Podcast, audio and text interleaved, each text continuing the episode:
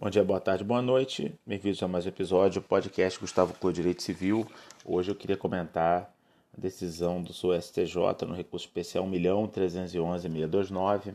O STJ, nesse julgamento, entendeu que uh, o uso do, da Rede Globo pelo, pelo, pelo, do título da novela Filhas da Mãe não viola direito autoral de autor que havia escrito obra com o mesmo nome, né? É, a Lei 9.610, que protege o direito autoral, diz que não apenas a obra, mas o título da obra também conta com proteção. Né? É, a proteção está prevista na Lei de Direito Autoral. Todavia, o Superior Tribunal de Justiça, nesse caso, entendeu que, por se tratar de um nome que coincide com uma expressão popular muito comum, muito usual, mais de uma obra pode conter este mesmo nome. Né? Mesma coisa poderia acontecer, eventualmente, por exemplo, com uma obra jurídica, né?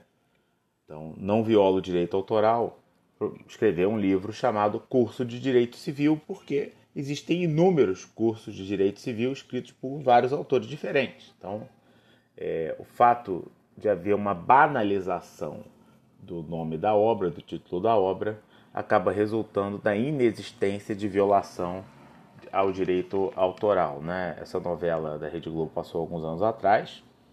É, não foi assim das mais bem sucedidas, né? alguns talvez até nem se lembrem dela, mas enfim, é, agora a matéria chegou ao Superior Tribunal de Justiça e eles entenderam que a Rede Globo não violou o direito autoral de um outro autor que havia escrito alguns anos antes um livro com esse mesmo título. Né?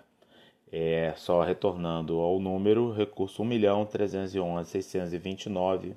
Obrigado, até a próxima.